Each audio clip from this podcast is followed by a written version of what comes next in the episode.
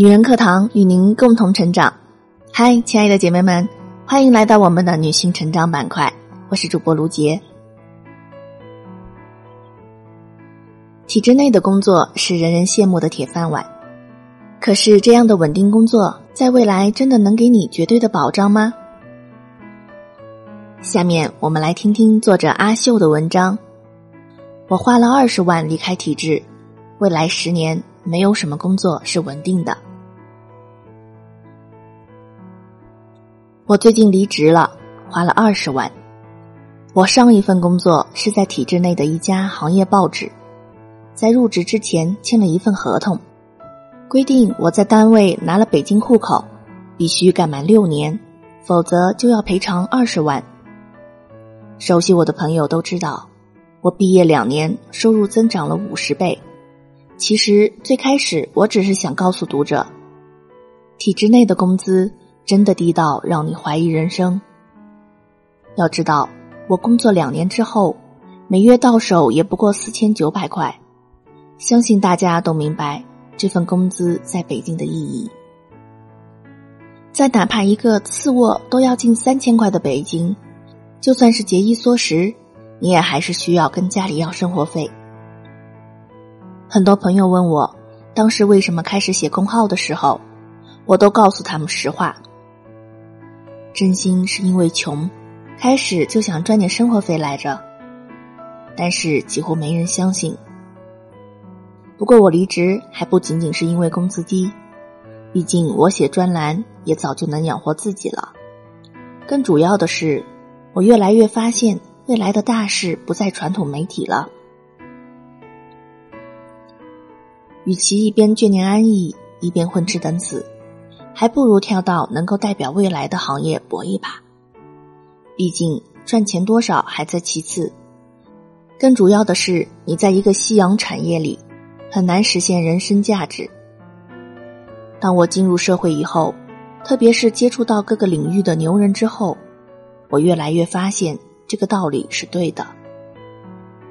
前几天，《未来简史》的作者尤瓦尔·赫拉利又出了一本《今日简史》，中信出版社的编辑老师送了我一本审读本。这本书给我最大的印象是，作者判断人类社会正处在历史转折点上，未来十年人类社会将有非常大的变革。一方面，技术进步在加速。人类改变世界的能力将越发强大，越来越多的旧行业将被颠覆。另一方面，传统的故事规则正在失效，贸易保护、反全球化、虚无主义日益盛行。总而言之，一句话：未来稳定可能会是你享受不到的奢侈品。这也就是我为什么宁愿花光积蓄，也要从体制内跳出来的原因。在社会经历重大变革的前夜，大家一定要学会往前看十年的能力，还要思考未来十年你应该储备什么样的弹药，才能走上上坡路，而不至于被时代绑住手脚，再扔到身后。小富靠勤，大富靠势。要紧紧抓住时代大势。中信建投首席经济学家周金涛曾经说过一句在业内很知名的话：“人生发财靠康波。”这句话的意思是，每个人的财富积累在很大程度上都不是来自个人努力，而是来自经济形势给你的机会。曾经有个很有意思的段子。三个大佬坐电梯到大厦顶楼参加活动，一个在电梯里原地跑，一个在电梯里做俯卧撑，一个拿头撞墙。他们都到了十楼后，主持活动的大佬问：“你们怎么到的十楼？”第一个说：“我跑上来的。”第二个说：“我做俯卧撑上来的。”第三个说：“我用头撞墙上来的。”旁边有人说：“少吹牛逼，你们坐电梯上来的。电梯说的就是中国经济这个大事。这些人赚钱都是因为中国经济蓬勃向前，个人努力可能有作用，但未必像他们想的那么重要。所以说，小富靠勤，大富靠势。乔布斯带领苹果开创了个人电脑时代，但是戴尔后来居上，抓住了个人电脑的浪潮。戴尔甚至在一九九八年宣称，已经看不到苹果存在的必要了。那个时候，乔布斯已经因为各种各样的原因被赶出了苹果。苹果的市场占有率还不到可怜的百分之二。但是天有不测风云，PC 时代很快就要让位移动时代了。乔布斯回归之后，也没有纠结日薄西山的 PC 行业，而是瞅准机会推出了当时大家都看不懂的 iPod、iPhone。从此以后，苹果走上了上坡路，戴尔走了下坡路。到了二零零六年时，两家的市值上相遇了，都是八百亿美元。那一天，乔布斯发了一封很简短的全员信：“今天我们超过了戴尔，让我们继续努力。”今天走向私有化的戴尔市值也就一百亿美元上下，而苹果已经超过了八千亿美金，向一万亿美金奔去。抓住时代大势的走上坡路，失掉时代大势的走下坡路，看起来很复杂，其实很简单。这大概就是《三国志·诸葛亮传》里最后一句话说的：“盖天命有归，不可以智力争也。”那要怎么才能判断并抓住时代大势呢？最好的人才、资本。都涌向了前景最好的行业。你要判断一个行业是不是有前景，最简单也最省力的就是看最优秀的人才和资本是长期流向这个行业，还是逃离这个行业。很多人对在体制内工作的人有偏见，最毒的那一句就是“体制内是狗，体制外是狼”。不知道有多少人。因为这句话暗自高潮，意淫体制内的人都羸弱不堪。我恰恰持相反的观点：体制内的人卧虎藏龙，牛逼的人大有人在。就像我以前说的，哪怕体制内的一小部分媒体老师出来做内容，可能就都没我们这些人什么事儿了。这在很大程度上是因为我们的体制现状造成的，导致以前很多优秀的人。都流向了体制内，但是现在这样的情况已经有所改变了。我周围已经有很多人离开了这个舒适区，而且从去年开始，关于央媒离职潮的讨论越来越热，不绝于耳。就像《今日简史》里讲到的，我们这个世界正处在一个历史的拐点，正经历着工业文化和信息文明转向智能时代的巨变。优秀人才、资本都正在从很多传统行业离开。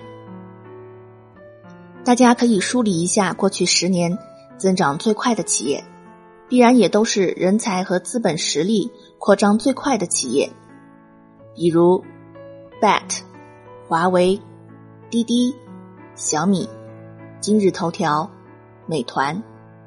当然，这些人才和资本在这些快速扩张的企业里。也获得了足够优渥的回报。为什么说优秀的人才和资本的流向意味着大事呢？其实想想也很简单。所谓的大事，很大程度上就是这些最牛逼的人和资本创造出来的。不要用十年前的认知来规划十年后的人生。吴军老师在《见识》这本书里提到过。一个人能走到什么程度，跟父母有很大关系。这里指的不是父母的富有和权势，而是你的父母有没有看清未来的能力。网上有一句特别残酷的话：如果你的父母没有成功过，不是土豪，或是处级干部以下，那你在做决定的时候，千万不要听他们的，因为他们很可能是错的。原作者说，因为人所有的行为都是受认知操控的。你的父母一生都在社会底层，那么他们的行为和思考是很难靠自己突破圈层局限的。他们看十年的能力几乎是不存在。如果你要听他们的话来规划人生，就必死无疑。这句话从道德上我很难认同，但是从道理上我却很难不认同。我是山东人。大家都知道，山东人非常倾向铁饭碗。我今年春节回家期间去魏伯伯家里吃饭，他想让我帮忙劝他儿子在本市的银行里找一份工作，或者考个公务员。我这个弟弟毕业于某知名985高校的金融专业，原本想在北上广闯荡一番，但他的父母就是不同意。非要让他留在本市进入体制内，我并没有鼓励这个孩子进入体制内，因为我在本市做公务员的同学们很多也过得并不如意，看似过得非常稳定，但实际上工资很低，工作重复，晋升的前景也很渺茫。我们的长辈们仍然认为家里出个公务员能够光耀门楣。能够帮他们解决很多问题，甚至还能有不少灰色收入。但是大家都知道，现在风气逐渐开始变了，未来很可能跟过去不一样了。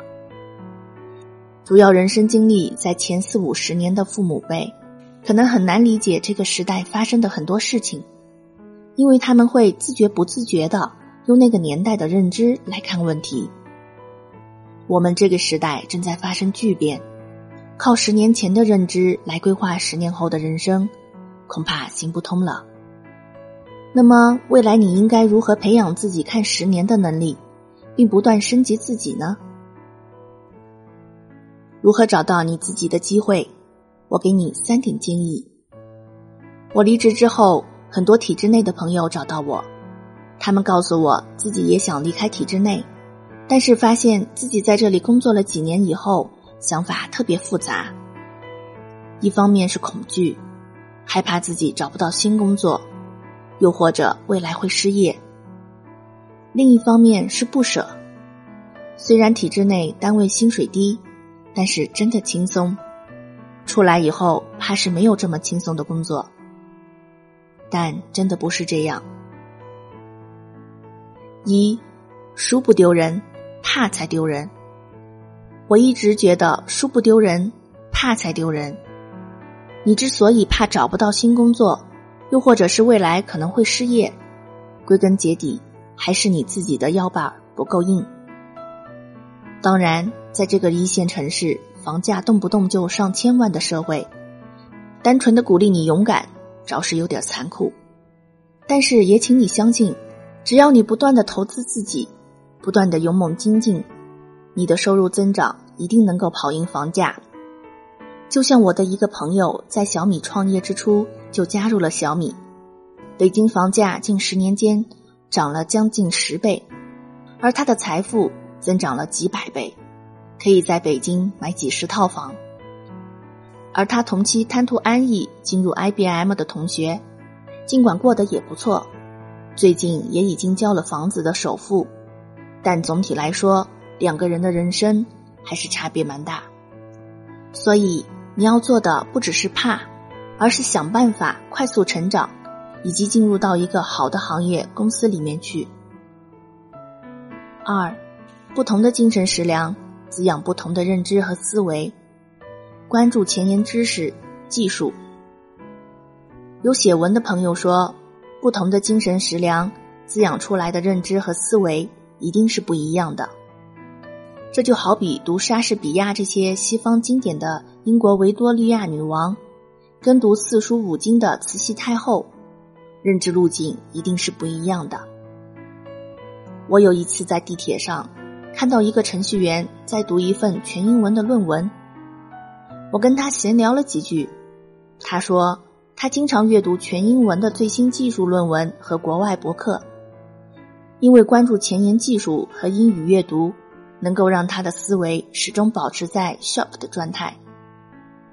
如果大家有条件，完全可以阅读一些前沿的资料，同时关注一些优质的内容源，像那个程序员一样，让自己的认知时刻保持 sharp 的状态。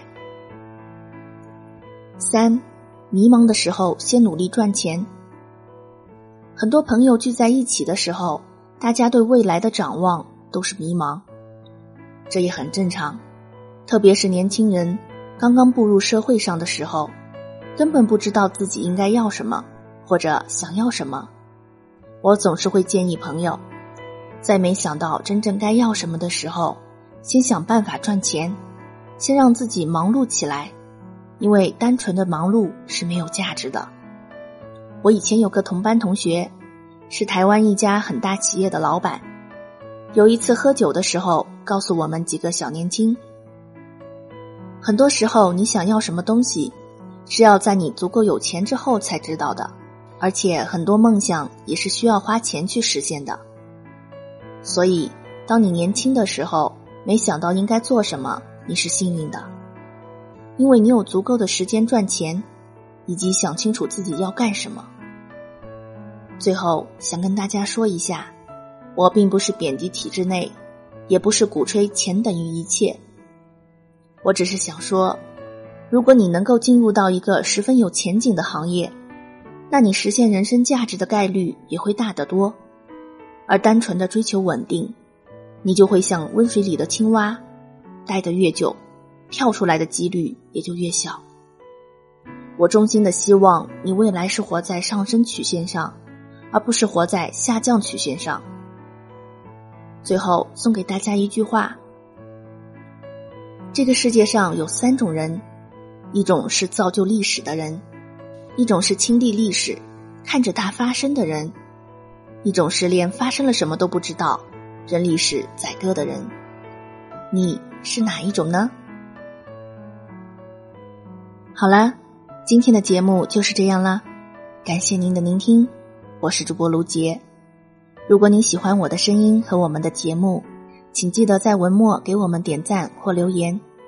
如果你想获得该节目的文字稿或与我们取得更多交流，欢迎您关注“女人课堂”的微信公众号 FM 幺三三二，更多精彩女性成长内容与您共享。我们下期再会。